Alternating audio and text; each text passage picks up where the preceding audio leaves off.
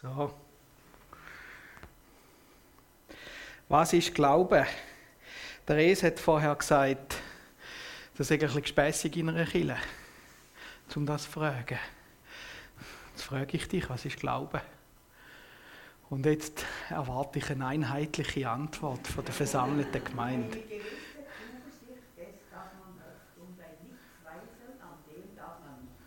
Sehen ihr das alle gleich? Was ist gleich, was ist denn Glaube? Das ist ja so eine Sache mit dem Glauben. Wenn man jemanden fragt, dann gibt er eine Antwort und das klingt immer ein bisschen anders.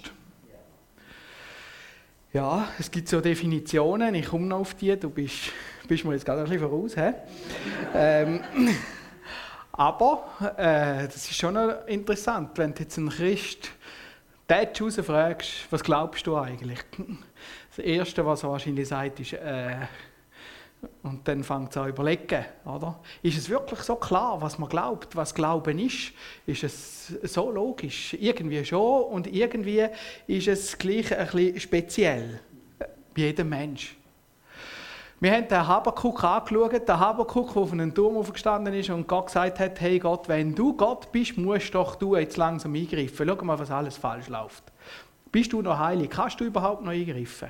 Und nachher hat Gott dem Habakkuk gezeigt, was er machen wird.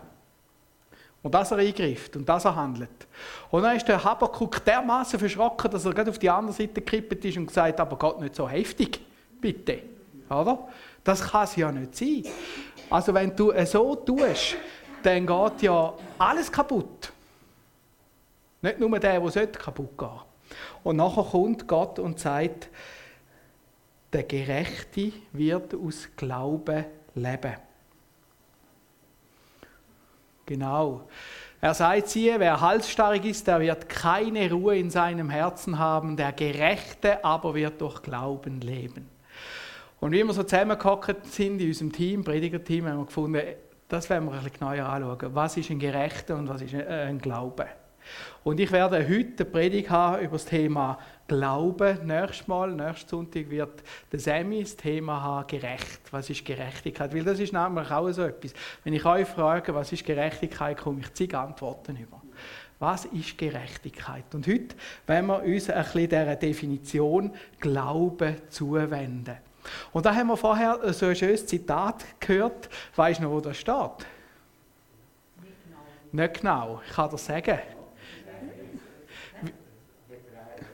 Ah, dort auch. Wikipedia.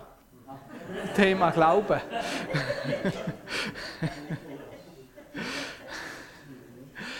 Aber der Ursprung genau ist im Hebräer 11, Vers 1. Es ist aber der Glaube eine feste Zuversicht dessen, was man hofft und ein Nichtzweifeln an dem, was man nicht sieht. Und das ist so eine schöne Definition von Glaube. Das bringt es dermaßen auf den Punkt, dass selbst Wikipedia sich darauf bezieht. Oder? Was ist Glaube? Eine feste Zuversicht auf etwas, wo man hofft. Also, man hat es noch nicht. Und es nicht zweifeln an etwas, wo man nicht sieht. Glaube ist bei jedem Menschen anders. Und ich habe hier ein paar Flaschen. Ähm, überleist sicher, was die da sollen.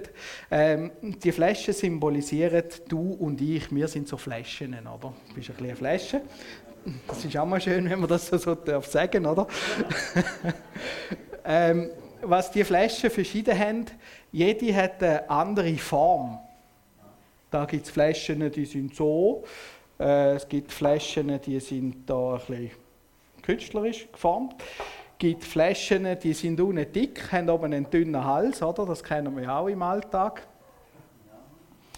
Und der ganz gestreckte Hals, oder? Ähm, Genau. Dann gibt es derartig da, die sind ein bisschen kleiner, haben noch einen Griff, die sind praktischer für gewisse Sachen. Dann gibt es ganz große Flaschen, aber leer. Ähm, dann gibt es solche, das sind mehr Gläser, oder?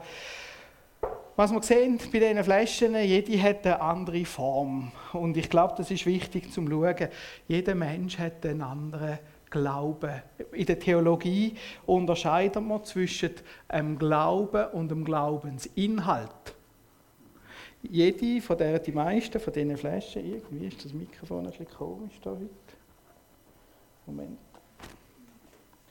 ist auseinandergehalten.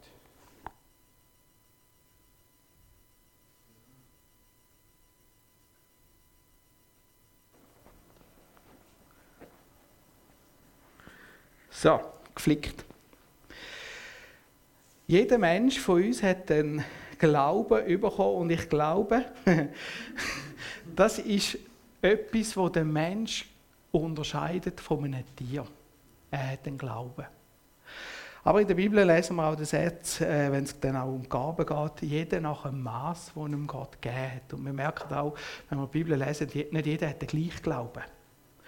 Die einen haben einen grossen, die anderen einen kleinen, die anderen haben einen dicken, die anderen einen dünnen, äh, einen langen, einen grossen, einen kleinen und so weiter. Heute habe ich das meiner Tochter erklärt. Und dann hat er gesagt, gell, Jesus hat auch die Dicken gern. ich sagte, jawohl, hat auch die Dicken gern. Ähm, es geht nicht darum, wie ist jetzt der Glaube? Und darum kommen wir so verschiedene Antworten über, weil jeder hat einen anderen Glauben, aber einen Glauben hast du bekommen. Ein Glauben hat er Gott geschenkt.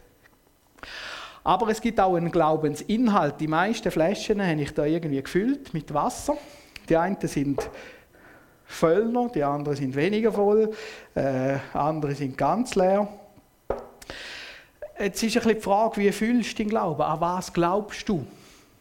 Was ist das, was dein Glauben ausmacht? Und dort fangen wir an, das versuchen irgendwie zu definieren. Sagen, ich glaube das und das. Und dort fangen wir an, verschiedene Färbungen reinzuholen. Oder? Und aus dem Ganzen heraus definieren, entsteht dann etwas, was wir wie Religion bezeichnet. Also man definiert das und das glaube ich, das und das ist dran. Wenn wir jetzt ein bisschen vom Alter her gehen, sagen wir mal, das sind Buddhismus, Hinduismus, nehme ich jetzt einmal zusammen für die Predigt. Mir ist bewusst, das ist nicht ganz gleich, aber Hinduismus äh, ist sehr nah mit dem Buddhismus verwandt. Hinduismus funktioniert eigentlich, wenn man es genau schaut, nur in Indien, weil das kommt vom Hindukusch, das äh, muss auch dort sein. Ähm, aber da äh, ein ganzes Sechstel von der Weltbevölkerung Inder sind, ist das auch eine große Religion. Wir haben, sagen wir mal, den Buddhismus, äh, dann haben wir vielleicht das Judentum, dann haben wir vielleicht das Christentum, oder? Das sind alles verschiedene Prägungen, verschiedene Farben. Wir haben Islam, was haben wir noch? Sind doch fünf? Ja, ja, eben Hinduismus, das wären die fünf grossen. Aber das sind nicht einfach nur die Religionen. Man kann sich aus jensten Sachen irgendeine Religion machen. Es ist dann weitergegangen, okay, nehmen wir das, sagen wir die Aufklärung, glaubt der Mensch. Wir haben vielleicht die Evolutionstheorie, die haben es gerne handfest, oder? Darum, wenn ich da Hasenfutter rein tue. Ähm, genau. So, was wir heute erleben, ist auch, dass die einen da einfach ein bisschen mischen. Oder? Jetzt muss ich eins nehmen, das da nicht so viel drin hat. Oder? Man nimmt ein bisschen von dem.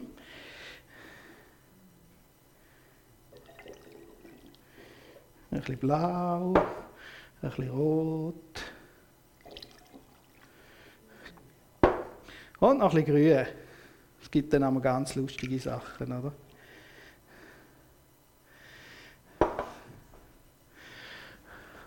Und dann hast du deinem Glauben gemacht, oder? Das ist noch praktisch. So. Also der hat ein bisschen vor allem. Du kannst das Zeug auch ins Küngelfutter reinleeren. Also es gibt eine grusige Schmiererei, das lassen wir jetzt her, aber es gibt Leute, die machen auch das. So. Und jetzt haben wir den Glauben zusammen. Nun, so den Glauben zu erklären, wird wirklich brutal schwierig. Also habe ich auch schon gehabt, dass man das jemand versucht hat. Ich bin dann nicht rausgekommen. Und darum hat man da die grossen Religionen, sagen wir. Und die Religionen, die arbeiten ganz stark mit Dogmen. Weiß jemand, was ein Dogma ist? Redet man so? Dogmatik, Dogma, weiß jemand, was das ist? Ein Lehrsatz, oder? Eine Lehre.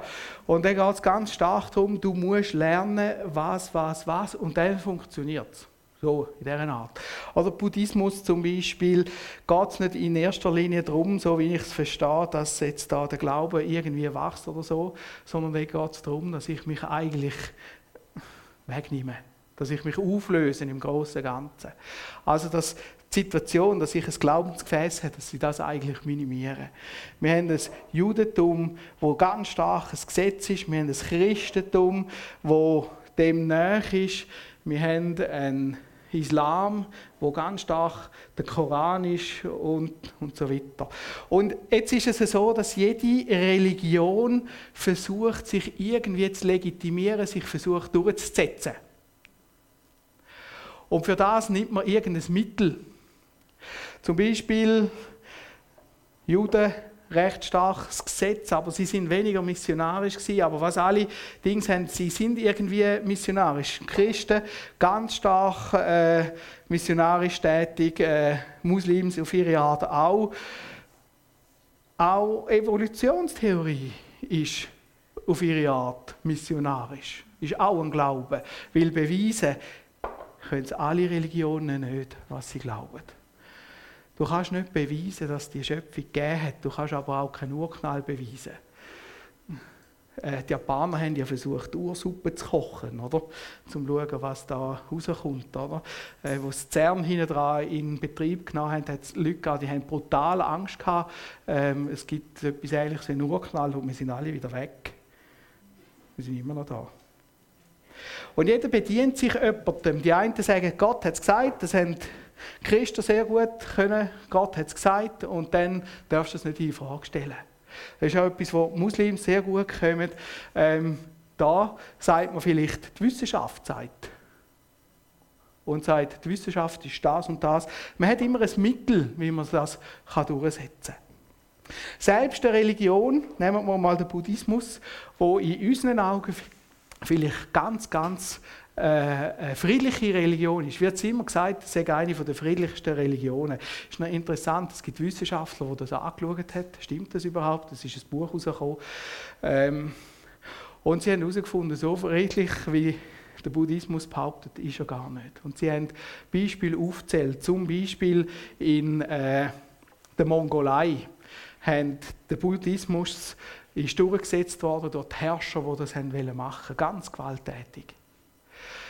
Zum Beispiel hat man untersucht, das hat der Zen-Buddhismus mit dem Zweiten Weltkrieg zu tun, wo man gemerkt hat, das gibt es Parallelen. Der Dalai Lama in Tibet ist durch eine sehr gewalttätige Revolution eingesetzt worden. Der Krieg in Sri Lanka ist eigentlich ein Glaubenskrieg zwischen den Tamilen, Tamilen, die ähm, zum Hinduismus gehören, und den Singalesen, die Buddhisten sind. Und so findet man ganz, ganz viele Sachen, wo auch der Buddhismus das mit Gewalt um äh, versucht durchzudrücken. Und das ist das Problem von all diesen Religionen, wenn sie mächtig werden, versuchen sie, die anderen zu verdrängen. Man sagt dem Missionieren im schlechten Sinn. Oder? Man versucht, und das ist nicht mehr Religionsfreiheit. Religionsfreiheit ist, wenn man aushalten kann, dass es die verschiedenen Färbungen gibt. Und wenn eine Religion stark wird, versucht sie, die anderen zu verdrängen. Und das hat dann so ein Herr Professor mal schön gesagt, der hat das eben untersucht. Es scheint, dass der Buddhismus von Anfang an immer dann erfolgreich war, wenn er eine enge Verbindung zur Macht und Herrschaft bestand. Die Verbindung bleibt jedoch nicht ohne Folgen, und das sind negative Folgen gemeint. Ein Mechanismus, der sich bei jeder Religion beobachten lässt. Dort, wo Religion und Staatsmacht zusammenkommt und dort, wo die Religion dazu führt, dass der Staat die Religion ähm, durchsetzt, wird das für die anderen sehr, sehr, sehr schlimm. Und da haben wir viel Erfahrung in der Geschichte. Auch wir Christen haben dort viel kaputt gemacht. Viel, was nicht gut ist. Die Trennung zwischen Kirchen und Staat ist bei uns erst sehr spät gekommen.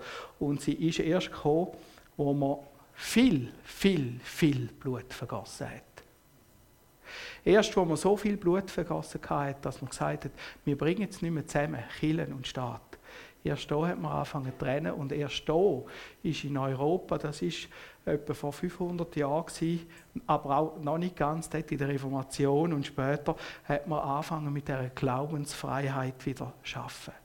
Und ich vermute, ich habe ein bisschen Angst, das ist momentan im Islam genau gleich der, der Fall. Und wenn es im Islam gleich geht wie im Christentum, fließt da noch viel, viel, viel Blut. Und ich hoffe es Ihnen eigentlich nicht, dass so viel Blut muss fließen, wie bei den Christen geflossen ist. Und ihr merkt, dass mit der Religion, das wird schwierig. Jeder hat den Glauben, jeder hat das Gefäß bekommen und jeder versucht, das Gefäß zu füllen. Und sobald man einen Konsens hat und versucht, den Konsens durchzudrücken, wird es schwierig. Was ist jetzt aber der Konsens? Nehmen wir mal das Christentum. Was ist jetzt aber der Konsens? Man muss das ja irgendwie definieren. Wir gehen auf den Inhalt. Was ist der Inhalt, den wir haben? Ähm, wie definiert man den Inhalt? Und das ist schon seit es äh, Kirche gibt, seit äh, der Apostel, ist das immer wieder eine Diskussion. Was glauben wir eigentlich? Und so ist man zusammengekommen und da ist zum Beispiel ein großer Streit gewesen, wer ist Jesus? Ist er ganz Gott? Ist er ganz Mensch? Ist er ganz, wie muss man sich das verstehen? Wie erklärst du, dass Jesus ganz Gott und ganz Mensch ist? Und jetzt merkst du, es wird auf einmal kein schwierig. Und dann hat es Erklärungen gegeben. Die einen haben gesagt, da wird geschnitten, oder? Kopf ist Gott und das ist Mensch. Die anderen haben so geschnitten und irgendwie so. Ganz verrückt.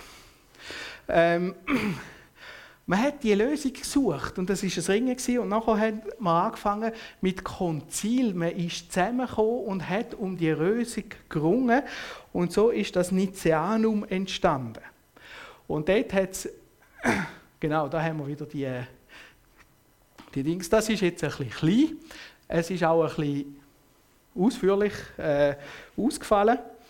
Und da haben wir ganz stark äh, einen Text über Jesus drin. Ich lese ihn jetzt gerade vor, äh, wo es darum geht, zum sagen, mal, Jesus ist ganz Jesus. Weil es hat eine Strömung gegeben, die gesagt haben, Jesus ist, nicht, äh, Jesus ist ganz Gott. Es hat eine Strömung gegeben und die kennen wir bis heute. Die sagen, ja, Jesus ist nicht ganz, ganz Gott.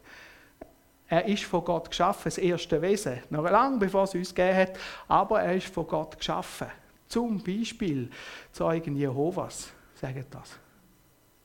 Und dann hat man versucht, wer ist Gott? Und äh, sie haben gesagt, wir können das nicht mehr definieren, wie ist das ganz Gott, ganz Mensch, aber wir könnten außer Rahmen definieren. Und dann hat man das angefangen aufzuzeigen. Wir glauben an den einen Gott, den Vater, den Allmächtigen, der alles geschaffen hat, Himmel und Erde, die sichtbare und die unsichtbare Welt. Das ist Gott Vater. Und jetzt kommt Jesus und zu Jesus merkt ihr, gibt es einen langen Text und an den einen Herrn Jesus Christus, Gott, eingeborenen Sohn, aus dem Vater geboren vor aller Zeit. Gott von Gott, es geht um Jesus, oder? Und da merkt ihr ganz stark, Gott von Gott, Licht von Licht, also nicht irgendwie ein Geschöpf, das nachher gekommen ist. Wahrer Gott von wahrem Gott, gezeugt, nicht geschaffen. Das ist genau die Erklärung, nein, er ist nicht geschaffen, sondern er ist Gott eines Wesens mit dem Vater, durch ihn ist alles geschaffen. Für uns Menschen und zu unserem Heil ist er vom Himmel gekommen. Hat Fleisch angenommen durch den Heiligen Geist von der Jungfrau Maria und ist Mensch geworden. Er wurde für uns gekreuzigt unter Pontius Pilatus, hat gelitten und ist begraben worden. Am dritten Tag auferstanden nach der Schrift und aufgefahren in den Himmel. Er sitzt zur Rechten des Vaters und wird wiederkommen in Herrlichkeit zu richten die Lebenden und Toten. Seine Herrschaft wird kein Ende sein.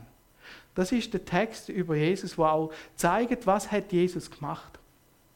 Wir glauben an den Heiligen Geist, der hier ist, der ist und lebendig macht, aus dem Vater und dem Sohn hervorgeht geht, der mit dem Vater und dem Sohn angebetet und verherrlicht wird, der gesprochen hat durch die Propheten.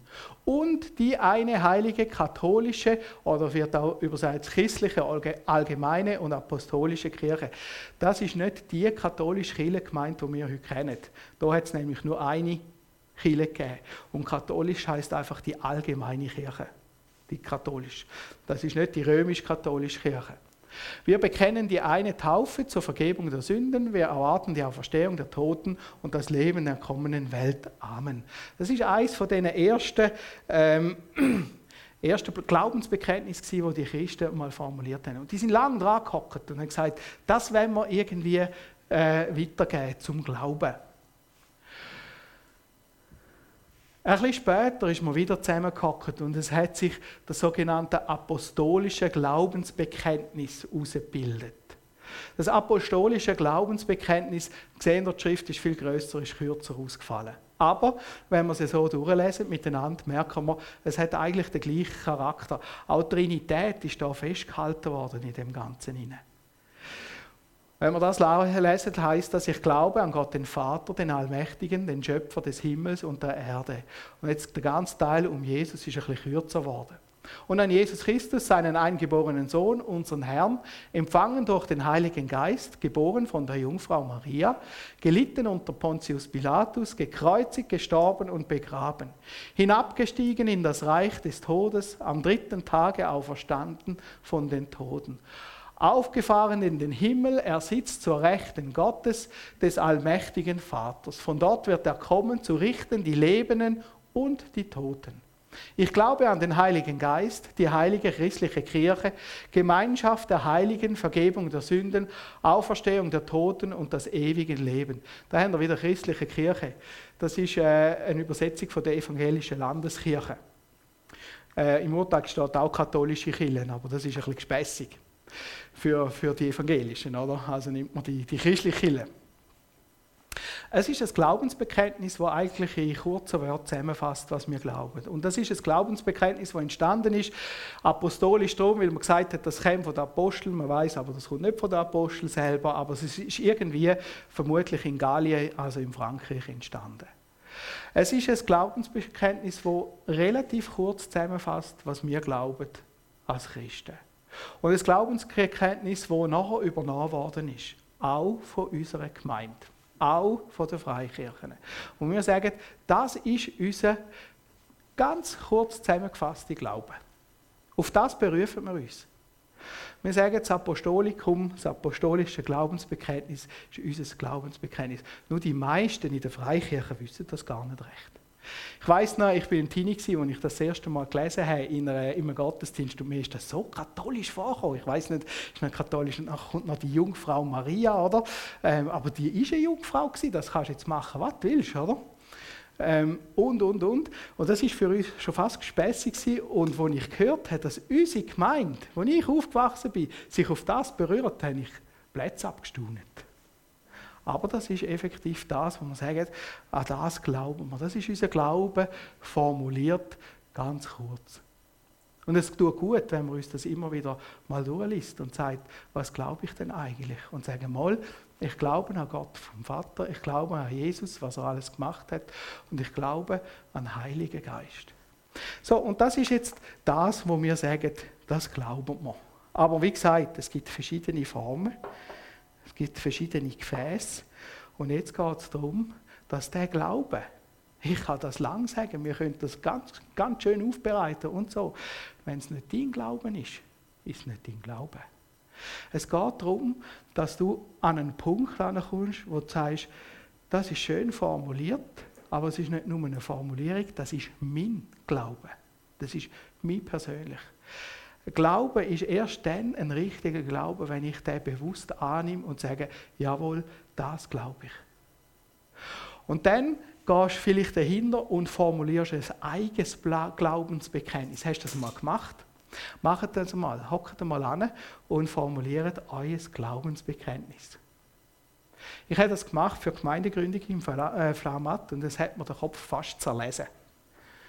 Weil ich auf einmal müssen definieren, was glaube ich denn wirklich, was ist mir wichtig. Und es war ein recht ein heftiger Prozess, den ich gemacht habe, wo ich gemerkt habe, aber der tut gut. Was glaube ich eigentlich? Nimm doch mal ein paar Minuten Zeit, hock an und versuch das mal aufzuschreiben. Nicht abzuschreiben, sondern aufzuschreiben. Was glaube ich? Was ist wichtig? Und dann wird der Glaube persönlich. Nicht ein Dogma, sondern du sagst, das ist mein Glaube, den ich habe, Jesus gegenüber. Und das, glaube ich, ist extrem wichtig. Und das machen immer wieder verschiedene Leute. Und wir werden jetzt so ein Glaubensbekenntnis miteinander hören, schauen. Ein Poetry Slam. Und das ist eine Frau, die ihr Glaubensbekenntnis formuliert hat. Lassen wir mal das zu, schauen wir das zu, nehmt mit, was ihr mitnehmen könnt.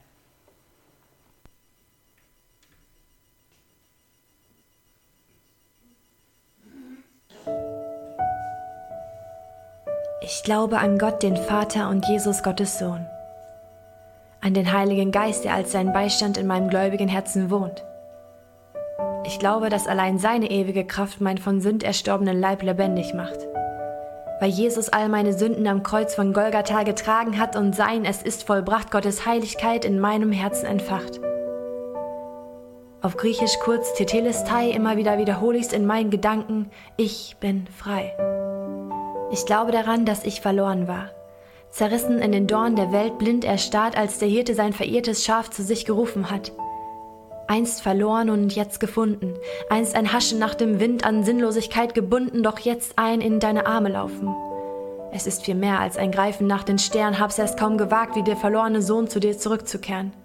Doch warum sammle ich immer noch die alten zerbrochenen Scherben meines einst beschämenden Lebens? So höre ich nur auf die Berufung als Kind des Schöpfers, denn mir ist vergeben. Schmückst mich mit Kleidern im Himmel genäht und auch wenn diese Erde hier irgendwann vergeht, bleibst du für alle Zeiten, erhöht wie es dir gebührt, nimmst meine Hand als Fremdling, weil du nach Hause führst. Ich glaube daran, ich bin eine neue Kreatur in dir. Und auch wenn ich nicht sofort alle alten Wesenszüge verliere, halte ich mich der Sünde für gestorben. Denn in dir habe ich den Zugang zu Gott erworben, so dass ich jetzt rein und gerecht vor ihm stehe, und wenn der Teufel mich verleumdet, ich stets zum Sohne sehe, der meine Gerechtigkeit geworden ist. Und deswegen bin ich stolz zu sagen, ich bin Christ.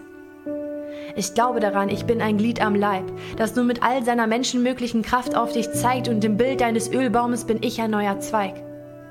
Ich glaube an den neuen Bund und dass, wenn Jesus wiederkommt, jedes Knie sich beugen wird und jeder Mund vor ihm verstummt. Und dann werden wir mit unseren Augen Dinge sehen, von denen wir jetzt sagen, dass wir sie nicht verstehen, denn einst hatten nur die Engel uns darüber kund. Ich glaube daran, dass die Jungfrau Jesus geboren hat. Verrufen als Mythos fand dieses Ereignis genau vor knapp 2000 Jahren statt. Ja, ich glaube dem Gott, der das verheißen hat. Ich glaube an eine Überzeugung von Tatsachen, die man nicht sieht, denn was ist ein Glaube schon wert, wenn er nur das Sichtbare liebt? Ich glaube daran, dass das Leben als Jünger nicht einfach wird denn du sagst, dass nur wer sein Leben um deinetwillen verliert, unendliche Schätze, die nicht rosten können, im Himmel erwirbt. Ich glaube daran, dass das Trachten nach deinem Reich mich mit Freude erfüllt und mein Verlangen nach Frieden in meiner Seele stellt. Und ich glaube auch daran, dass Gebet lebendig tote Seelen belebt, aber auch, dass ein verhärtetes Herz sich wie eine Decke über dein Wort legt.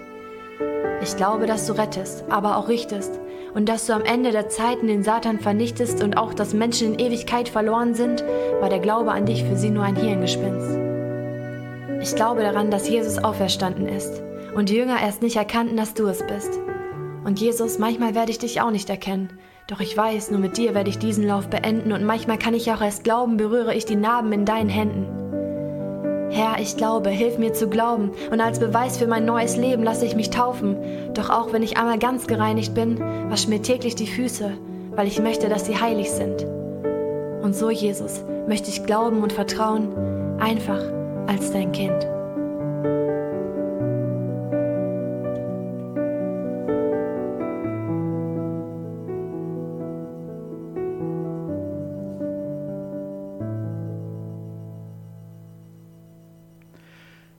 Gemerkt, da sind Elemente drin vorkommen aus dem Glaubensbekenntnis.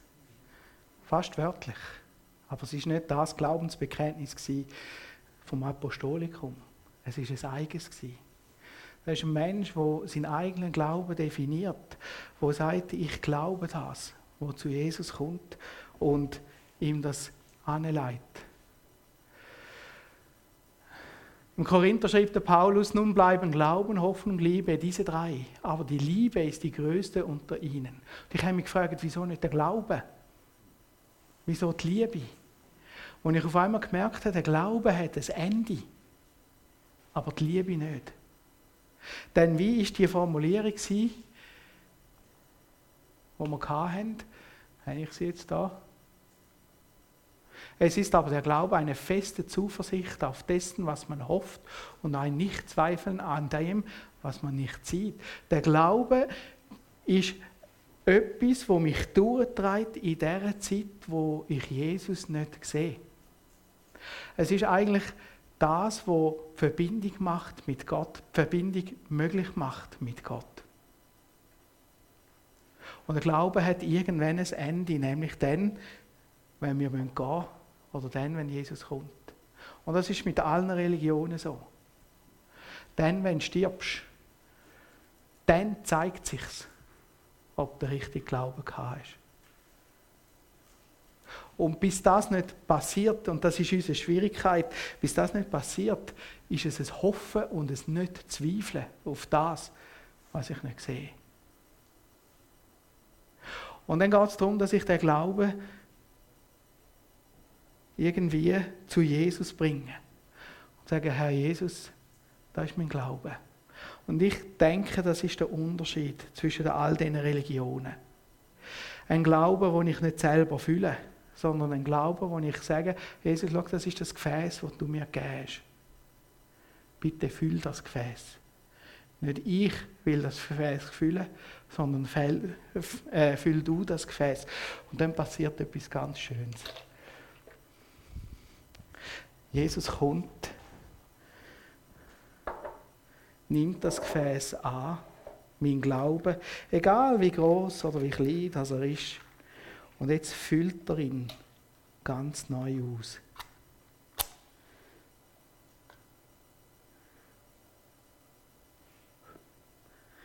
Und jetzt passiert etwas ganz Neues.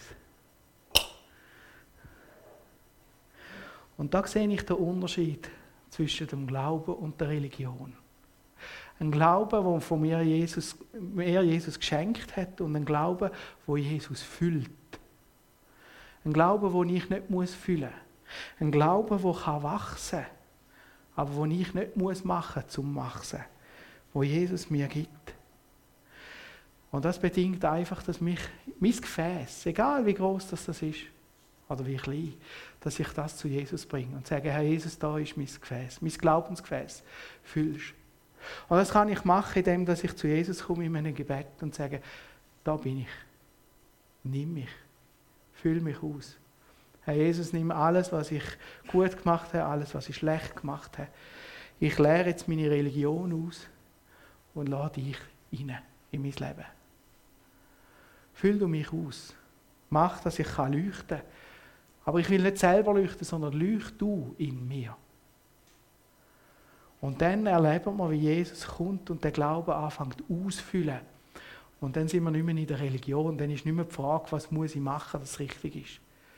Sondern dann kann ich schauen, was Gott in meinem Leben macht, was Jesus in meinem Leben macht.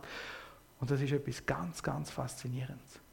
Das heißt dann nicht, dass es einfacher wird, aber spannend, interessant und vor allem erfüllt, weil Jesus mich ausfüllt. Und das wünsche ich jedem Mensch. Und dann eines Tages kommt Jesus und nimmt das Kerzchen wieder aus dem Gefäß raus. Dann ist nämlich die Zeit vorbei von meinem Lieb. Zeit vorbei von meiner Zeit da auf der Erde. Dann kommt Jesus zurück. Und dann brauche ich keinen Glauben mehr. Dann kann ich Jesus anschauen, dann kann ich ihm die Hand schütteln, dann kann ich ihn umarmen.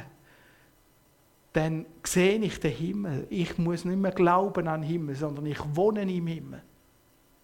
Aber bis der Zeitpunkt da ist, habe ich nur den Glauben, der mir hilft, an das Ziel zu denken, zu dem Ziel zu kommen. Und darum ist die Liebe die größte, weil die Liebe, die wird dort im Himmel weitergehen. Der Glauben aber wird dann fertig sein. Amen. Ich will noch beten. Herr Jesus Christus, ich danke dir von ganzem Herzen, dass du uns den Glauben gegeben hast. Danke, dass wir die Möglichkeit haben, zu glauben. Danke, dass du uns so reich beschenkt hast. Herr Jesus, ich möchte dich bitten, dass wir können leuchten mit dir in unserem Herz, weil du uns ausfüllst. Weil du unseren Glauben wächst und weil du unseren Glauben aufbaust. Weil wir können wachsen bei dir. Herr Jesus, lass uns immer mehr einfach uns ausstrecken nach dir, dass du uns kannst füllen kannst. Hey, vielen Dank, dass du mit uns dran bist und dass du uns einfach so reich beschenkst.